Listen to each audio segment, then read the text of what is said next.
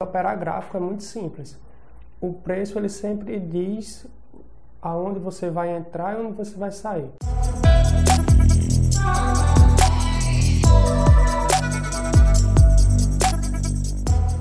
O gráfico ele sempre está certo, onde você vai entrar, onde você vai sair. Você só precisa aprender a ler o gráfico. Do mesmo jeito que você aprende um inglês, um francês, um espanhol, um italiano, um português, é uma leitura que você tem que aprender. Até a leitura de surdo-mudo a gente leva tempo para aprender. Sim. A leitura gráfica é a mesma coisa. Você vai começar a interpretar os movimentos. Então, cada barra daquela você vai começar a ler de uma forma diferente. Cada movimento diferente. Então, você vai ter os preços de entrada e os preços de saída.